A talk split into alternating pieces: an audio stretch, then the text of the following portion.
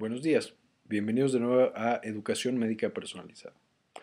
El día de hoy vamos a tratar un tema muy importante. Esta es, de hecho, la tercera causa de discapacidad y de muertes en el mundo, de acuerdo a la OMS, y son los infartos cerebrales.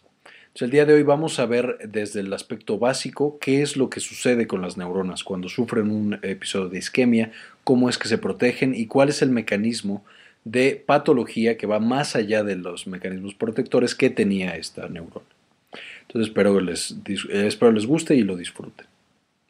El tema del día de hoy entonces es respuesta neuronal al daño. Como todos sabemos, el sistema nervioso central y el sistema nervioso en general es altamente, eh, es un sistema que gasta una gran cantidad de energía solamente el cerebro gasta el 20% del gasto energético basal de un ser humano. O sea, el 20% de toda la energía que producimos es gastada por el cerebro. Y de este, el 85% es gastado por neuronas y el 15% por la glía. De toda la energía que se gasta en el cerebro, el 75% es simplemente en la señalización, o sea, en mandar la señal por las neuronas y por la glía de una parte del cerebro a otra parte del cerebro y que esto genere un proceso. Y esto va a ser algo altamente compartimentalizado. O sea, diferentes partes del sistema nervioso central van a gastar una diferente cantidad de energía y esto también va a hacer que sean de manera diferente sensibles o resistentes a la isquemia y al daño que vayamos a ver. El sistema nervioso central y las neuronas en específico van a alimentarse de ciertas sustancias. Con mucho la principal fuente de energía en todas las neuronas del cerebro es la glucosa. La glucosa va a dar en condiciones fisiológicas prácticamente toda la energía que es necesaria para subsistir. Otro de los sistemas importantes que provee de energía a la neurona va a ser el lactato. El lactato es la segunda fuente de energía principal del sistema nervioso central. Tanto así que las células gliales van a tener una reserva grande de energía almacenada en esta molécula grandota que es una molécula de glucógeno. ¿Qué es lo que van a hacer? Van a agarrar una glucosa y van a ir pegando otra y otra y otra, haciendo estas cadenas largas, largas, largas, para que en el caso de que falte energía, se pueda cortar esta cadena larga de glucosa, de glucógeno, perdón, y liberar glucosas que la célula glial, principalmente el astrocito, va a compartirle a la neurona en situaciones de hambre, en situaciones en las que no haya sustratos energéticos. También este astrocito va a poder cortar estas moléculas, hacer glucólisis y el astrocito mismo transformar la glucosa a lactato y pasarle el lactato a la neurona para que siga subsistiendo. Sin embargo, como mecanismo de compensación o mecanismo de emergencia, las neuronas pueden utilizar otros sustratos energéticos. ¿Cuáles van a ser estos principalmente? La neurona va a poder sacar energía primero de los aminoácidos, principalmente de la alanina, que puede transformarla directamente en piruvato y que el piruvato entre en el ciclo de Krebs.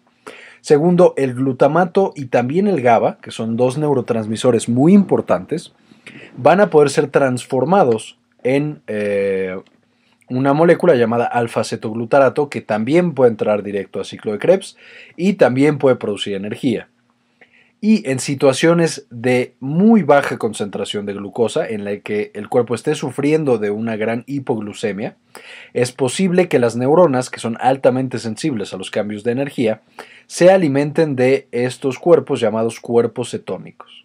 Estos cuerpos cetónicos son los que se elevan mucho cuando tenemos un paciente diabético y van a ser principalmente la acetona, el ácido acetoacético, y el beta hidroxibutirato. Estos también llegan al cerebro y por eh, varios procesos pueden conseguir las neuronas energía a partir de ellos. Sin embargo, en esta clase no nos meteremos tanto en estos otros sustratos metabólicos. Solo mencionaremos un poquito más el glutamato. ¿Cómo llega esta energía al cerebro? Evidentemente todos los sustratos energéticos van viajando libres en sangre. una vez que llegan a la vasculatura del cerebro, como todos sabemos, hay una barrera muy importante que no deja que las cosas pasen libremente el endotelio. A esto le vamos a llamar barrera hematoencefálica.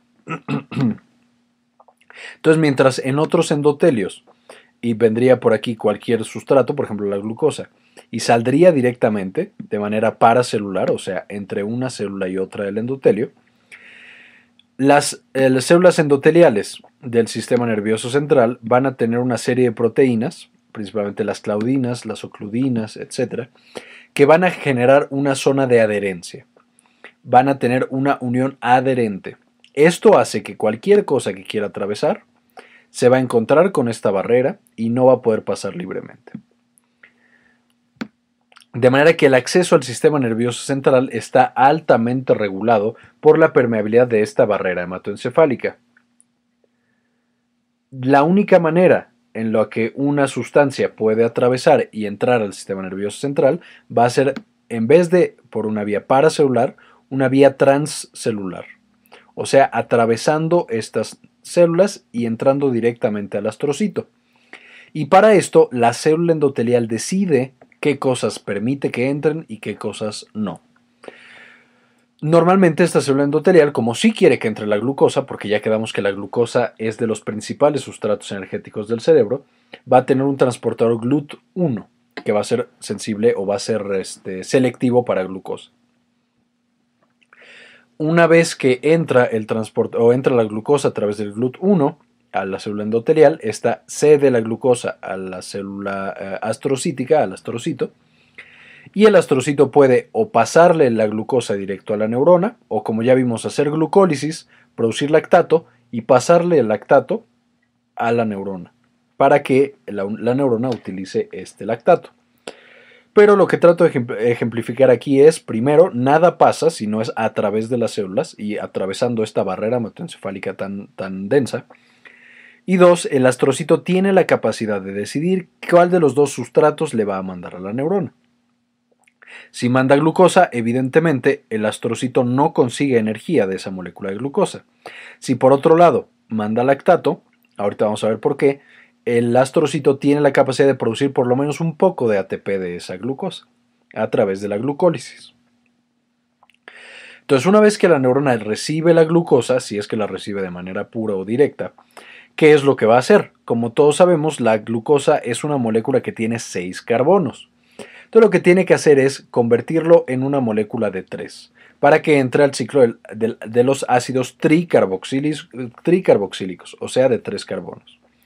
¿Qué es lo que va a hacer? A través de un proceso llamado glucólisis, lo que vamos a obtener es dos moléculas de piruvato, que cada una tiene tres carbonos, entonces ya puede entrar al ciclo de Krebs o al ciclo del ácido cítrico o al ciclo de los ácidos tricarboxílicos, que son exactamente el mismo. Pero además de que ya tiene dos moléculas de piruvato, va a obtener dos moléculas de ATP, o sea, una molécula de ATP por cada molécula de piruvato que tuvo.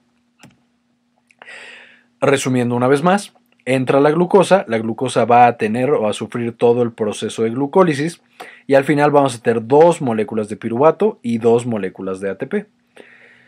¿Por qué solo dos? Porque si recordamos el proceso de glucólisis, primero la célula gasta energía, dos moléculas de ATP, y después produce energía o recolecta energía, que produce cuatro, con un flujo neto de dos o una producción neta de dos moléculas de ATP.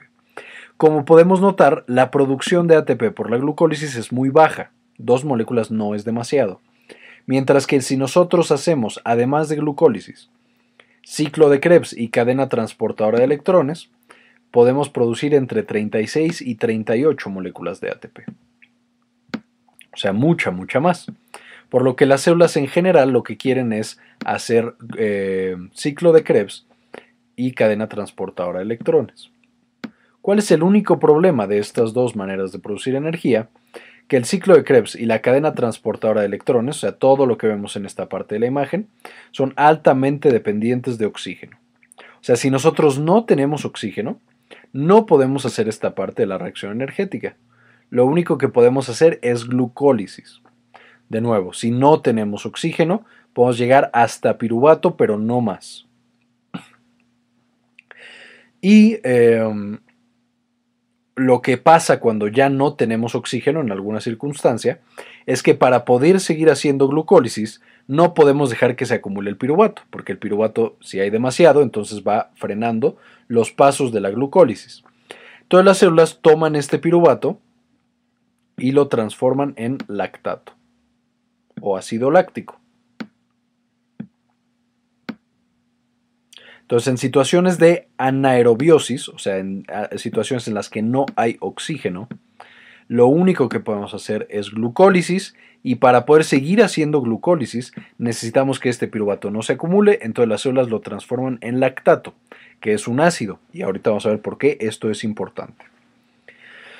Entonces, continuando, en situaciones normales, pues ya haríamos glucólisis de manera normal, las moléculas de piruvato entrarían entonces a ciclo de Krebs, que es este ciclo de transformaciones de moléculas de tres carbonos, en la que vamos a tener dos eh, sustancias muy especiales, que son el NAD y el FAD, que de lo que se van a encargar es justamente de eh, transportar electrones a una cadena especializada de proteínas en la membrana interna de la mitocondria, que va a ser el complejo de eh, la cadena transportadora de electrones. Entonces, el NAD y el FAD es el que van, son los que van a llevar a los electrones a esta cadena para después producir energía. Aquí solo quiero hacerles notar que uno de los componentes de toda esta cadena es el alfa-cetoglutarato.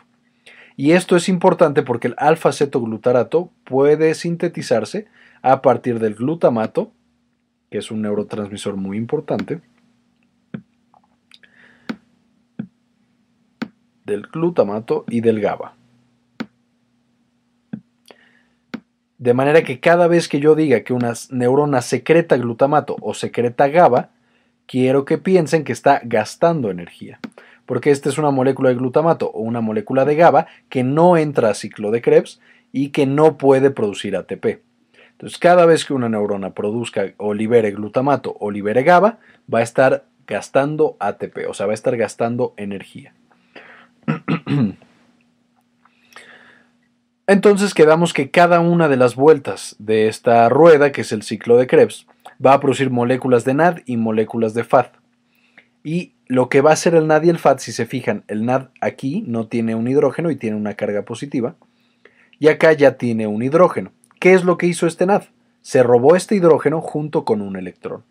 O sea, se robó una molécula que si ustedes recuerdan, ¿qué es lo que va a pasar? Si recuerdan la química básica, nosotros vamos a tener un protón en el centro, que los protones siempre tienen cargas negativas, y después en los orbitales vamos a tener electrones. Normalmente los electrones siempre van en pares entonces tienen cargas negativas los electrones. Lo que hacen el NAD y el FAD es que se roban una molécula así, que tiene protones y electrones, y la dejan en, la cadena transportadora de electrones. Pero como los que tienen mayor cantidad de energía son los electrones, los únicos que nos va a interesar agarrar, digámoslo así, van a ser justamente estos dos pequeñinos que van a ser los electrones. De manera que el NAD ya se lo robó alguna de estas moléculas del ciclo de Krebs, va a ir a la cadena transportadora y va a dejar el electrón en este complejo. Estos serían los electrones que están en la proteína.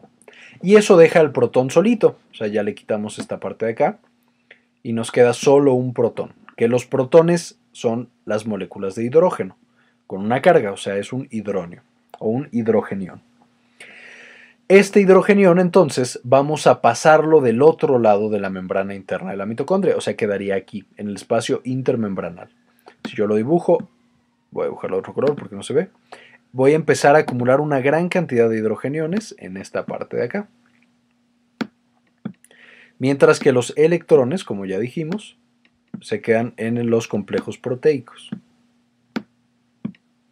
aquí tengo uno, dos, y más. Todos estos que tengo acá van a estar en esta parte de la membrana del espacio intermembranal. ¿Esto qué va a generar? Pues si yo tengo aquí una gran cantidad de hidrogeniones, una gran cantidad de cargas positivas, mientras que todos los electrones están de este lado y tienen cargas negativas, esto genera un, un muy grande gradiente electroquímico. O sea, los hidrogeniones están tan hartos de estar con otros hidrogeniones y hay tantos hidrogeniones y hay tantas cargas positivas que lo único que quieren estos hidrogeniones es pasar de este lado.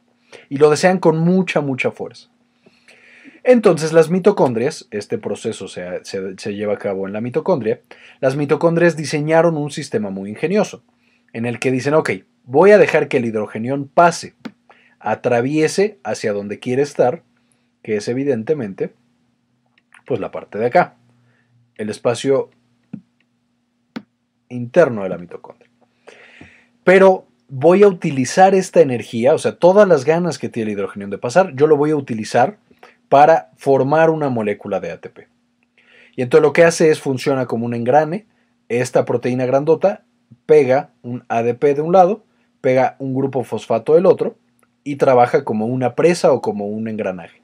Al pasar, la maquinaria gira y le adhiere un fosfato al ADP generando ATP. Esta proteína grandota que se encarga de producir ATP es la ATP sintasa. Sin embargo, aquí hay un pequeño problema. El hecho de estar arrancándole electrones a ciertas sustancias, por ejemplo a este protón, genera que de repente se formen algunos electrones libres. De repente quedan unos que van a estar libres. Igual, por ejemplo, a, este, a esta molécula, suponiendo que solo le hubiéramos quitado un electrón, pues quedaría otro electrón libre, no pareado. Cuando nosotros tenemos electrones que no están pareados, se crea algo llamado radical libre. ¿Qué, ¿Qué es este radical libre? Los electrones siempre quieren estar con otro electrón. Entonces, esta molécula va a ir y va a empezar a robarle electrones a otras sustancias. Entonces, por ejemplo, si se encuentra con una molécula de ADN, el ADN pues también tiene protones, también tiene electrones y una gran cantidad. Entonces, si este radical libre se encuentra con una molécula de ADN, le va a robar uno de sus electrones, entonces le va a quitar el electrón, y entonces este ADN ya no va a funcionar.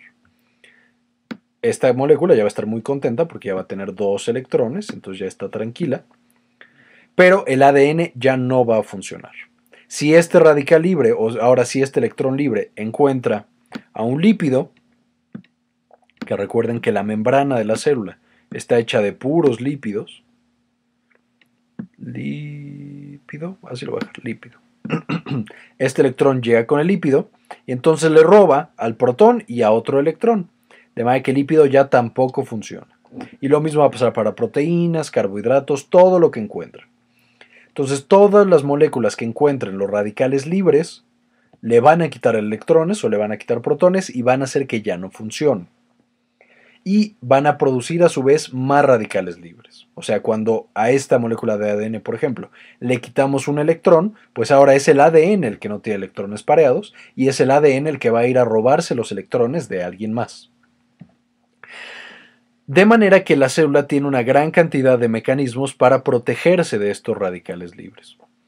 Y no me voy a meter tanto a estos, pero en general moléculas como el glutatión, la superóxido dismutasa y la catalasa son enzimas que neutralizan a estos radicales libres para que no le hagan más daño a la célula.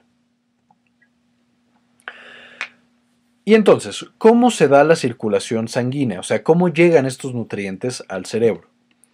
Vamos a tener dos sistemas principales, uno posterior y uno anterior. El sistema posterior, pues está dado por las arterias vertebrales, que estas suben, dan la arteria basilar, y una vez que tengo la arteria basilar, nos vamos a dividir en las arterias cerebrales posteriores. Va a ser la derecha y la izquierda. Dan otros, el sistema eh, vertebral y el sistema basilar dan otras arterias, principalmente las que irrigan al cerebelo, pero no voy a mencionarlos eso tanto porque los infartos en el cerebelo son muy raros. Por otro lado, el sistema anterior está dado por las carótidas. Si ustedes recuerdan, pues tenemos la carótida común, después la carótida se divide en interna y externa, la interna va a subir al cerebro y va a dar la arteria cerebral media.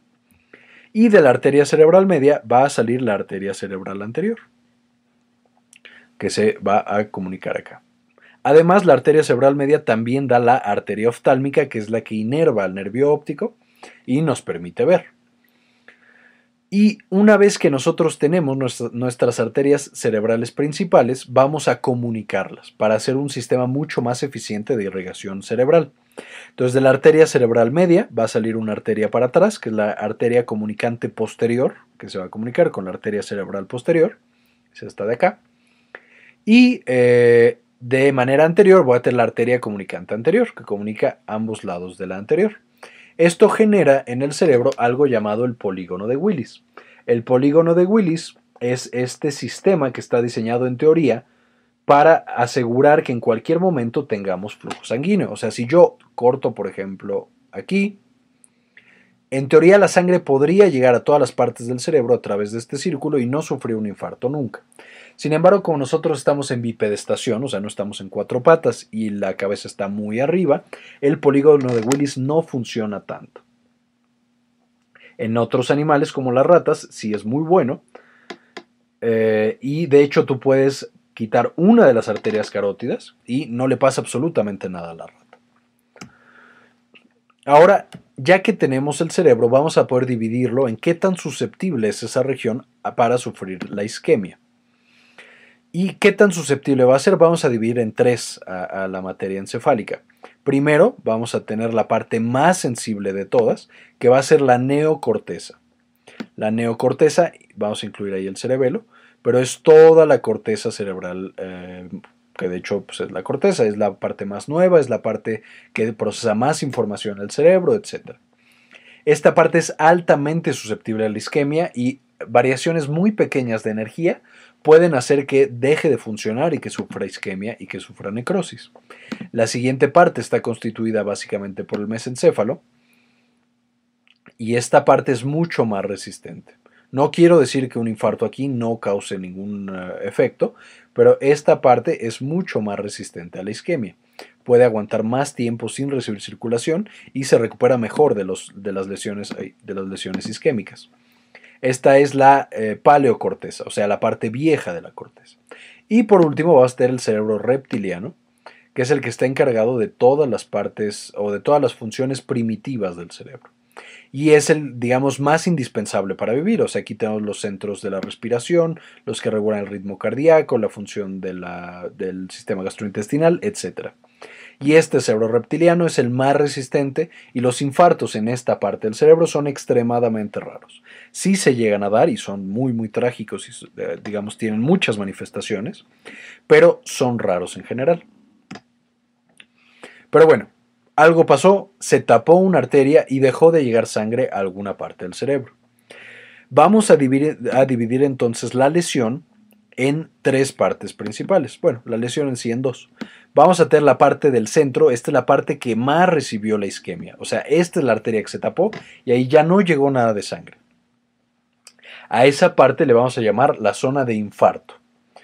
En esta parte las células están muertas y, como ustedes saben, todo lo que está muerto no se puede recuperar. Lo que está muerto, muerto está.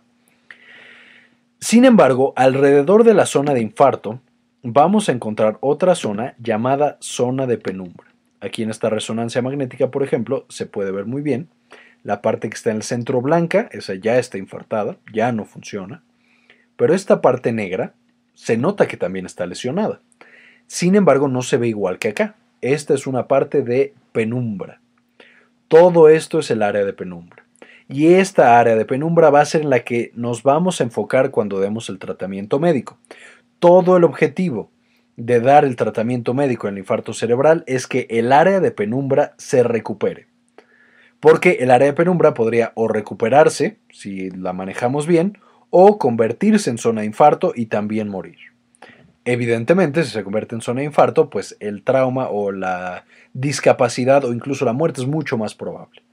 Si se convierte en zona de recuperación, pues entonces aumentamos la probabilidad de que no haya discapacidad o sea menor y de que se recupere el paciente pero va a ser muy importante el manejo que le demos a ese paciente para que la zona de penumbra o se convierta en infarto o se convierta en zona normal. Una vez que nosotros, por alguna razón, se tapó esta eh, arteria o esta, lo que sea que se haya tapado, la primer enzima que se va a afectar va a ser la bomba de sodio potasio ATPasa. Entonces, brevemente, ¿qué es la bomba de sodio potasio ATPasa? Ya lo veremos cuando tengamos la clase de potencial de acción. Pero básicamente cuando nosotros tenemos el potencial basal o el potencial, ay Dios, de membrana de una célula, siempre va a ser constante cuando está en reposo. Y normalmente las neuronas van a tener su potencial en menos 70. Entonces todas las neuronas que nosotros midamos van a estar más o menos en menos 70. ¿Y qué es lo que va a mantener a nuestras neuronas en menos 70? Justamente la bomba de sodio potasio ATPasa. ¿Por qué? Porque siempre está entrando sodio.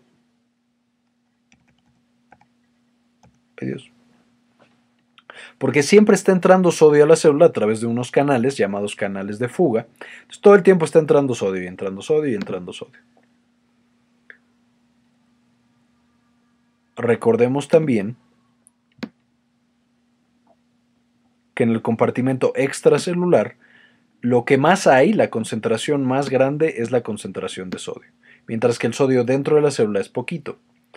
Y de la misma manera, el potasio intracelular va a ser muy abundante, mientras que en el espacio extracelular va a ser escaso, casi no va a haber.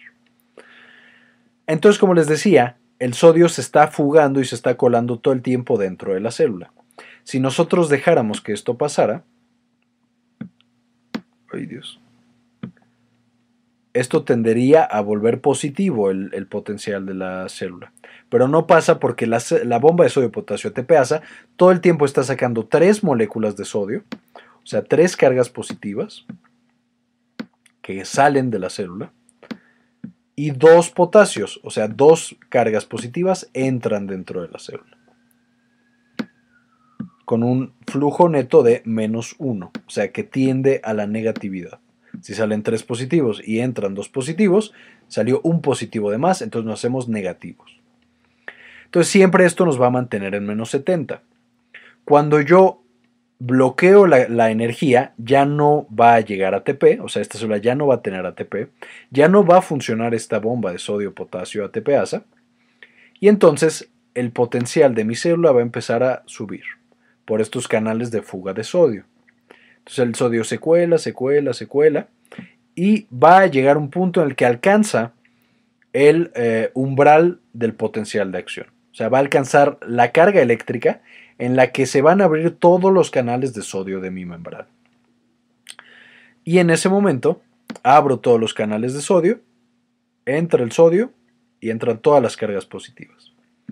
Y después, siguiendo, o sea, aquí abro el canal de sodio porque alcancé el umbral y estos canales van a ser dependientes de voltaje y empieza a colarse el sodio.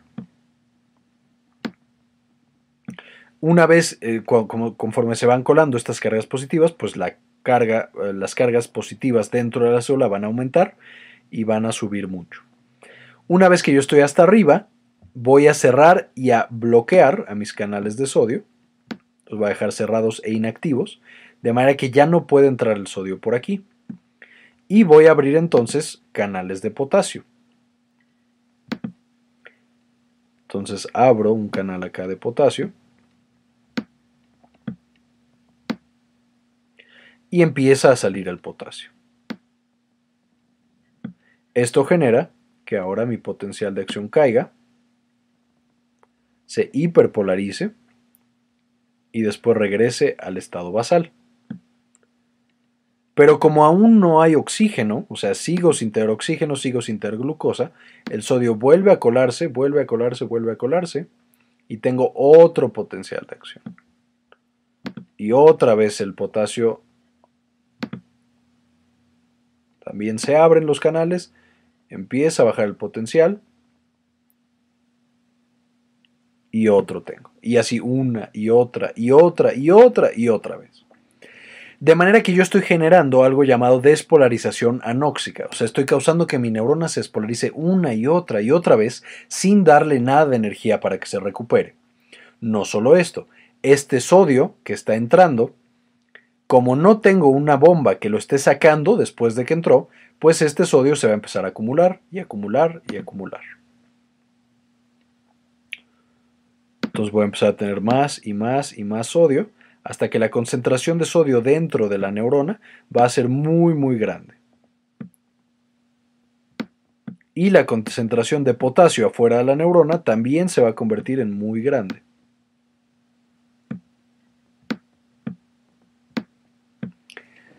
Y más aún, otro problema todavía que va a generar esto es que el sodio, como ya recordarán de sus clases de química, es altamente osmolar. O sea, siempre le gusta estar jalando agua.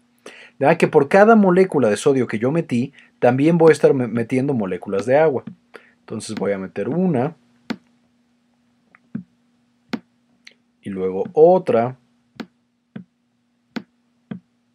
Y otra, y otra, y otra. Y esto va a causar que mi célula se hinche. Después de mucho tiempo, de muchas eh, potenciales de acción, después de mucho tiempo que la bomba de sodio y potasio no pueda sacar las moléculas de sodio, voy a acumular el agua intracelular y esto va a causar en la célula algo llamado edema citotóxico. O sea, voy a tener todas mis neuronas hinchadas y esto va a dañarlas más de lo que ya estaban dañadas. Es, la despolarización anóxica va a continuar y esto va a tener otras dos consecuencias muy graves para nuestras neuronas. La primera es eh, la neurona evidentemente cada vez que hace una despolarización anóxica tiene que abrir canales, cerrar canales, hacer muchos procesos y va a estar gastando energía. Entonces quedamos que las células gliales y, o sea, todo lo que pueda proporcionarle glucosa a esta neurona, pues lo va a utilizar. Va a utilizar toda la glucosa que pueda encontrar. Pero no va a tener nada de oxígeno porque no hay reservas de oxígeno en el cerebro. Entonces la glucosa que le quedó no va a poder entrar a ciclo de Krebs, no va a poder entrar a cadena transportadora de electrones. Vamos a poder hacer glucólisis, entonces vamos a formar piruvato, porque acuérdense que la glucólisis es un proceso independiente de oxígeno. Pero entonces, como el piruvato no se puede acumular para seguir produciendo glucólisis, se va a convertir en lactato. Y una vez que se convierte en lactato, el lactato es un ácido, es lactato o ácido láctico, y entonces, como todo buen ácido, va a empezar a liberar hidrogeniones. O sea, moléculas de hidrógeno. Ay, no, no. Con una carga. Y entonces el pH de mi medio pericelular, o sea, de alrededor de la neurona, va a empezar a bajar voy a sumir a esta neurona y a las neuronas que estén juntas en un medio muy ácido. El pH normal del cerebro, pues es parecido al del plasma, más o menos 7.27, puede bajar en las situaciones de isquemia hasta un 6.8. Eso es muy ácido para los tejidos cerebrales. Y tanto ácido va a empezar, las moléculas de hidrógeno entonces se pegan a la membrana, se pegan a las proteínas y van a empezar a deshacerlas. Entonces vamos a empezar a comprometer nuevas partes de la célula por la acumulación de hidrogeniones y por el medio tan ácido que vamos a estar teniendo. Este es el primero de los dos problemas que va a surgir ahora. El segundo es, como estamos generando despolarización tras despolarización tras despolarización, eh, todas estas despolarizaciones anóxicas, pues evidentemente toda despolarización en la neurona genera una activación de la sinapsis aquí tenemos nuestra neurona presináptica, esta es la postsináptica, y como el 80% de todas las sinapsis excitatorias en el sistema nervioso central tienen como principal neurotransmisor al glutamato, pues lo que vamos a acumular en esta sinapsis va a ser justamente ese neurotransmisor, el glutamato.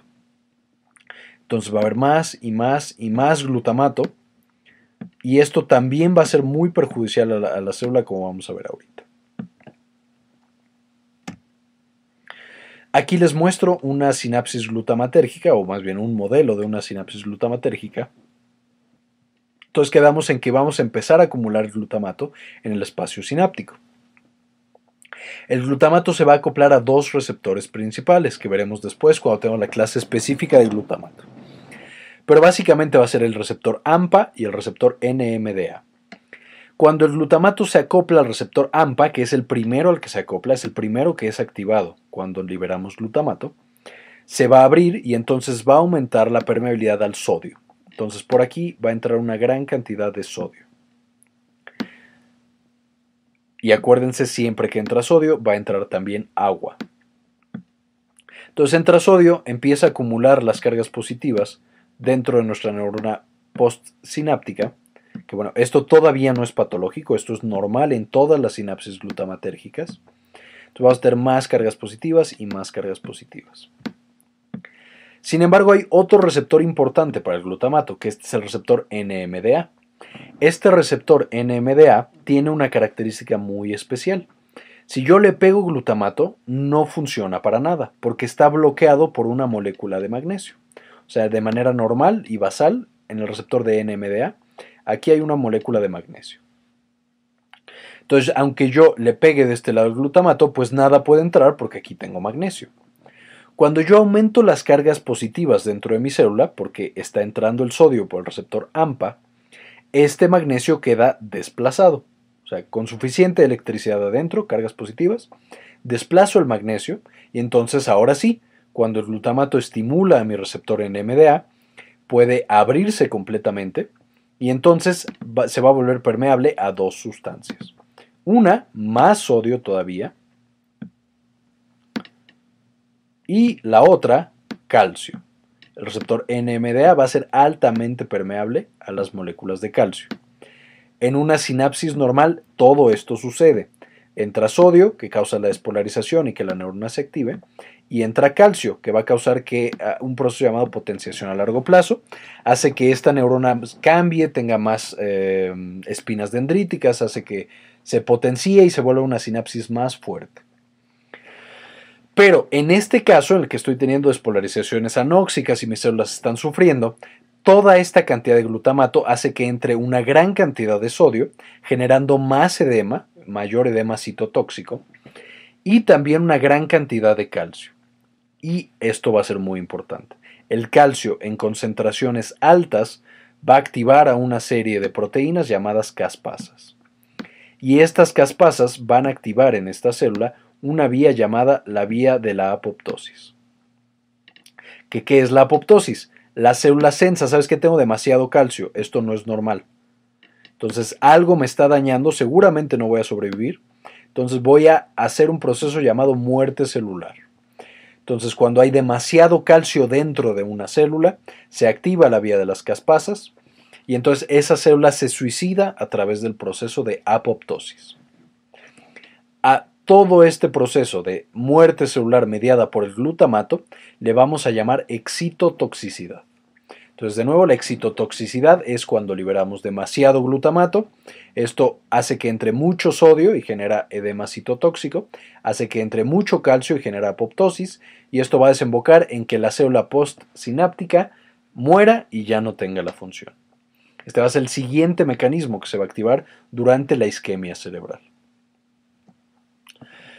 Ahora, como todas mis células están sufriendo, pues van a empezar a liberar una gran cantidad de mediadores para avisarle al sistema inmune, oye, me están atacando, necesito que me defiendas.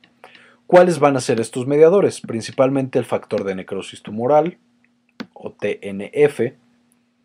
Vamos a tener también a las interleucinas, la interleucina 1, 2, 6, la 17, etc. van a ser las interleucinas van a ser las prostaglandinas, principalmente la prostaglandina E2, y así una gran cantidad de mediadores. Las neuronas están sufriendo, entonces van a liberar todas estas cosas al espacio perineuronal, perisináptico y hacia el endotelio. Cuando estas moléculas viajan al endotelio y viajan a las células del sistema inmune, lo que van a causar es que se active estas células primero que nada endoteliales. Entonces, estas células endoteliales, una vez que se activaron, primero van a perder su función de barrera hematoencefálica, o sea, van a aumentar su permeabilidad. Y segundo, van a atrapar a estas células del sistema inmune, van a activarlas y van a meterlas en el tejido cerebral. La idea de esto sería que entraran las células del sistema inmune y repararan el daño y protegieran a las células que ya están. Y sí lo van a hacer. Sin embargo, también en muchas situaciones van a empeorar el daño isquémico que generan o que ya estaba generado por, este, la patología. Entonces, básicamente, estas células del sistema inmune iban por la sangre muy tranquilas cuando de repente unas proteínas del endotelio, vamos a suponer que el endotelio está aquí arriba, unas proteínas del endotelio los atrapan. Y le dicen, oye, me están atacando, ven, entonces, esta célula, que es en particular un neutrófilo, de hecho esta es una micrografía electrónica de un neutrófilo fagocitando a una bacteria, a la bacteria del anthrax, pero bueno, Imagínense que estos básicamente entran al tejido cerebral y de ahí van a empezar a secretar más moléculas inflamatorias para llamar a más células inflamatorias y que se proteja todavía más el cerebro, en teoría. Se empiezan a liberar más factor de necrosis tumoral principalmente. Y además de que van a liberar todas estas sustancias o todos estos mediadores inflamatorios, van a empezar a fagocitar toda la porquería que estaba ahí, o sea, todas las células muertas, todas las sinapsis que están mal, todo el glutamato que es demasiado y que ya es tóxico, todo lo que encuentran lo van a empezar a fagocitar. Y van a llamar más células del sistema inmune y más células del sistema inmune. El gran problema con esto es que cuando empiezan a entrar las células del sistema inmune en el cerebro, activan unas proteínas llamadas metaloproteinasas de matriz, matrix metalloproteinase, MMP, y estas MMP van a destruir completamente la barrera hematoencefálica. Entonces es como si la barrera hematoencefálica los hubiera invitado a entrar, pero una vez que entran se vuelven locos y la destruyen. Completamente queda destruida y generamos una disfunción permanente de la barrera hematoencefálica ya no va a tener la capacidad de tomar cosas de la sangre y pasarlas al tejido cerebral. Esto va a hacer que al cerebro le llegue todavía menos glucosa, menos oxígeno, menos cosas en general. Perdón. Y además, una vez que nosotros, ahorita vamos a ver por qué, una vez que restituyamos el flujo sanguíneo, todas las cosas que están en la sangre van a entrar libremente al tejido cerebral. Esto va a causar mucho edema, muchos productos tóxicos en el cerebro, mucho de todo. Pero ahora, regresando un poquito. Una vez que entraron los neutrófilos, una vez que entraron las células del sistema inmune, aquí voy a tener a mi célula del sistema inmune, este es un neutrófilo. Este neutrófilo va a empezar a secretar factor de necrosis tumoral.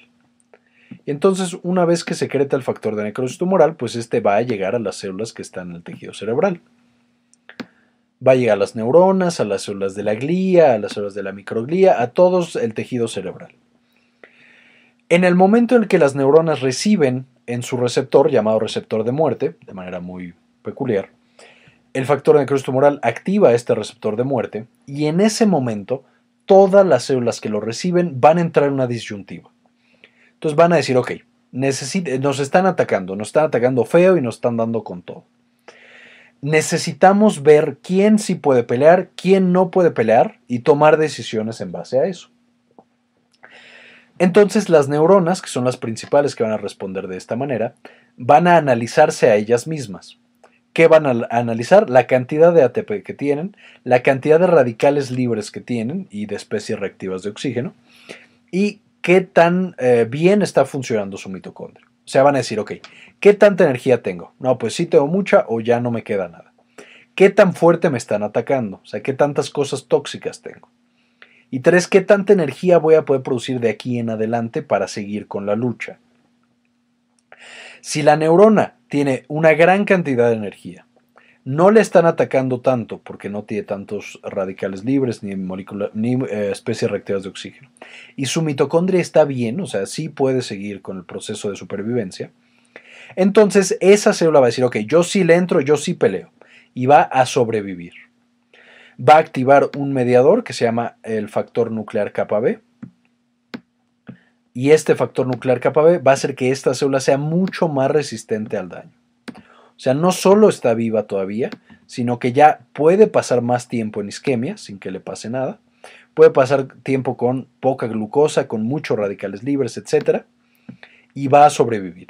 Esto porque activa NF-κB y de ahí otro grupo de proteínas que no voy a meter mucho, pero son las proteínas de choque térmico, el factor inducido por la hipoxia y el eh, blanco del receptor de rapamicina en mamíferos.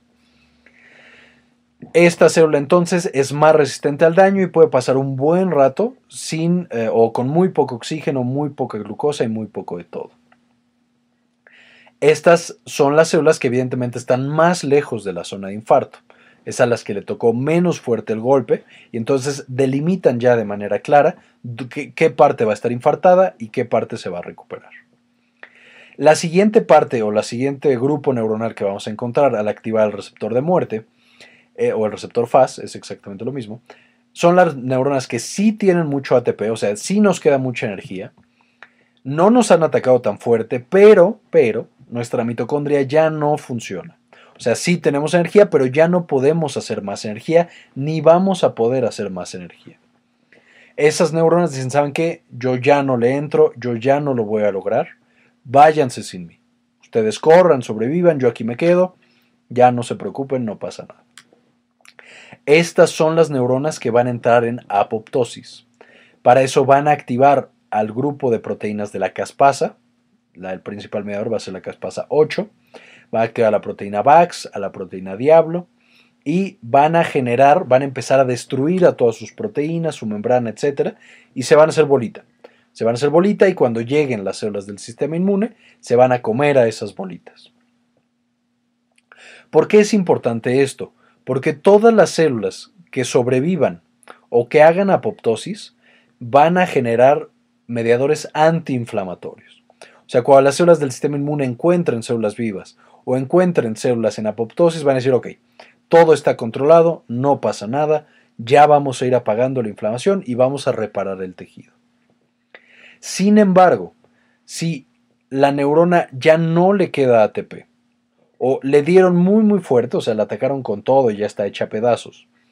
Y su mitocondria pues ya no sirve para nada, entonces ni siquiera va a poder activar proteínas, solo se va a dejar morir. Va a ser un proceso llamado necrosis, va a aventar todos los mediadores que tenía adentro, lastimando a los otros grupos celulares, haciéndolos también pomada. Y además, cuando las células del sistema inmune se encuentren con células que hicieron necrosis, van a empezar a liberar una gran cantidad de mediadores proinflamatorios y van a empeorar la lesión.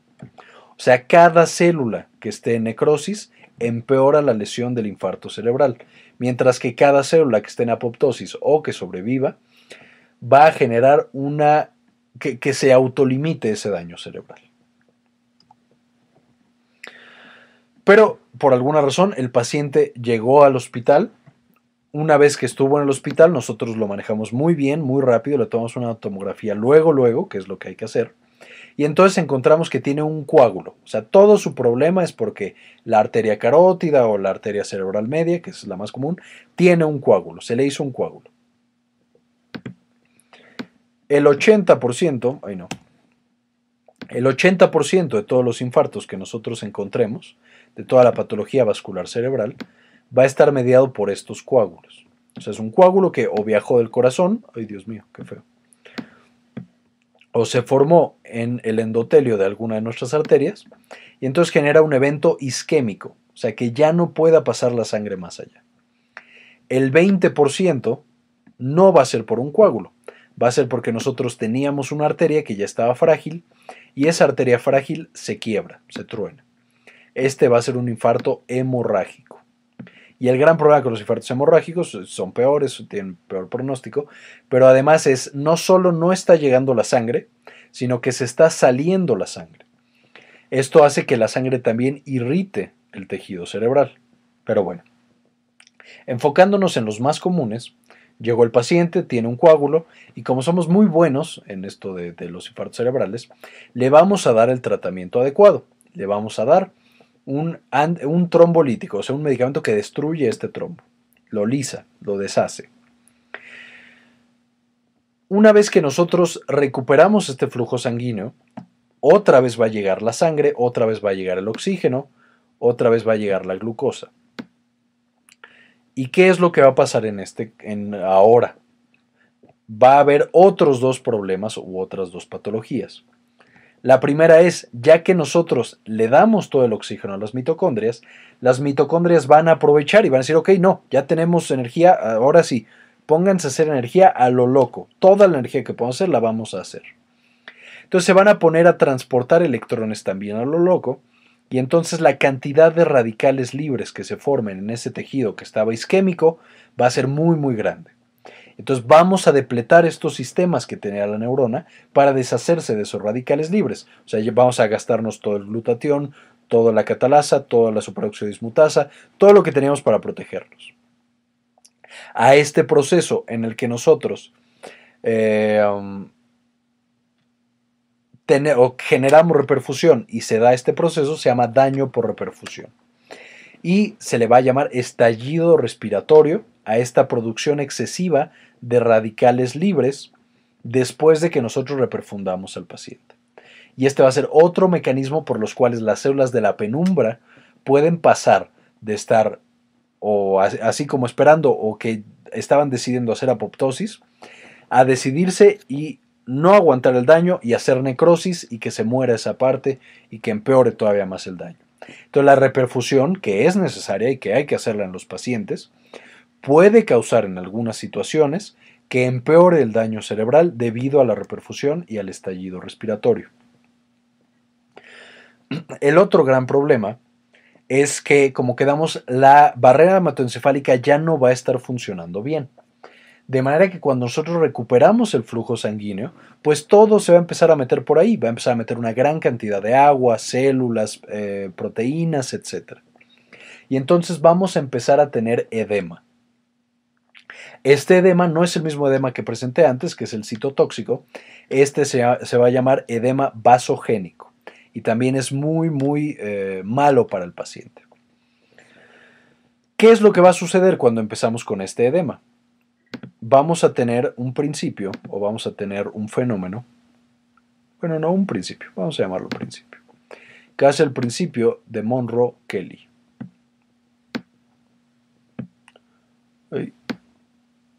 Monroe, oh por Dios, es muy largo.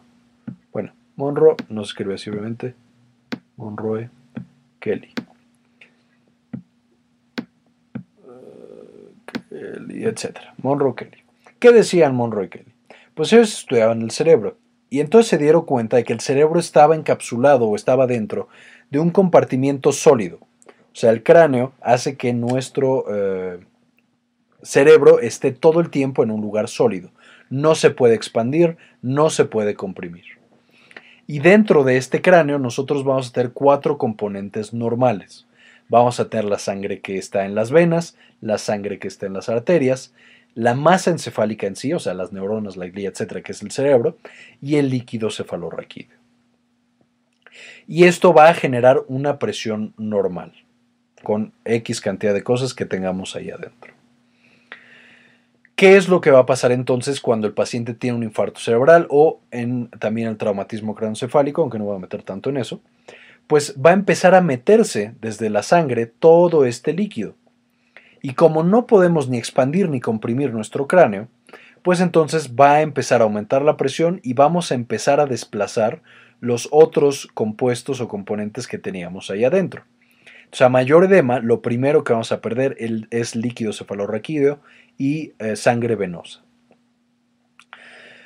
Esto eh, comprime a las células, esto hace una gran cantidad de cosas, pero más que nada, si logramos comprimir suficiente las venas y el líquido cefalorraquídeo, no vamos a permitir que se eliminen todos los productos de desecho del cerebro. ¿Cuáles son los principales que se van a acumular? Pues evidentemente el ácido, que estaba producido por el lactato, entonces va a empezar a acumularse aún más el lactato, va a bajar más el pH intracerebral, vamos a dañar más a nuestras células. Y todos los metabolitos de los neurotransmisores, o sea, va a haber más, eh, mayor cantidad de todos los metabolitos de los neurotransmisores, y entonces podemos llegar a generar algo llamado infarto rojo.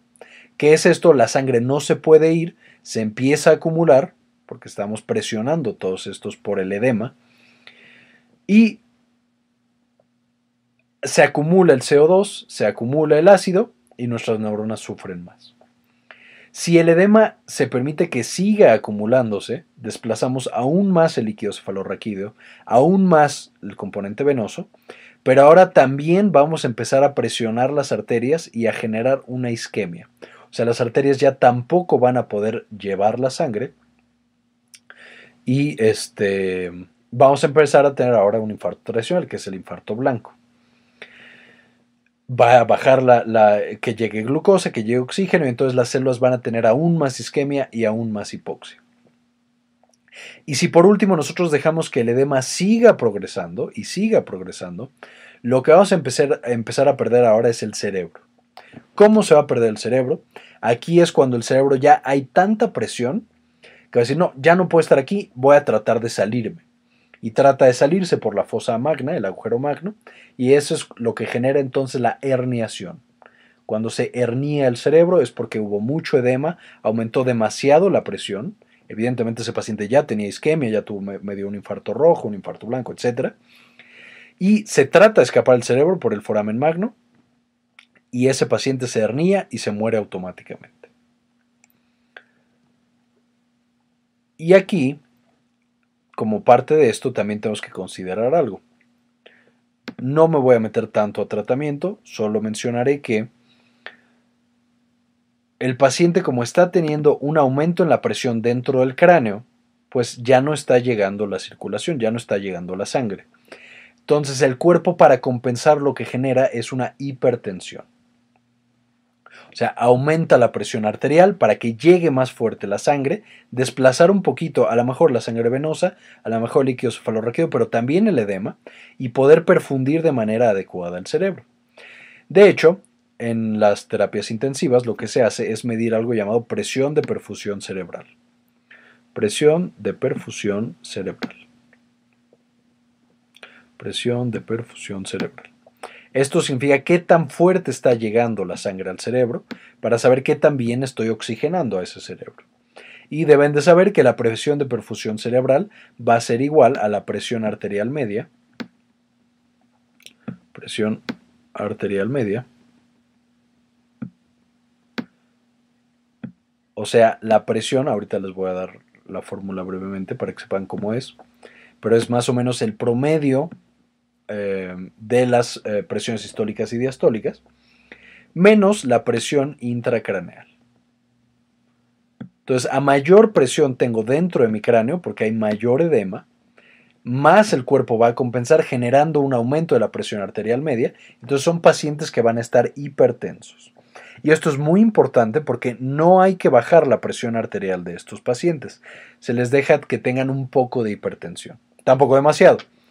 Normalmente se deja que estén hipertensos mientras tengan menos de 220 de presión arterial sistólica y menos de 120 de presión arterial diastólica. Y por último, ¿cuál va a ser el tratamiento que nosotros tenemos que tener con los pacientes? Evidentemente, como ya dijimos, necesitamos que nuestras células, la mayor cantidad de neuronas, tengan una gran cantidad de ATP, tengan una gran cantidad de, perdón, su membrana mitocondrial esté íntegra para que sigan funcionando y que tengan pocos radicales libres y pocos especies reactivas de oxígeno. Entonces, ¿qué tenemos que hacer?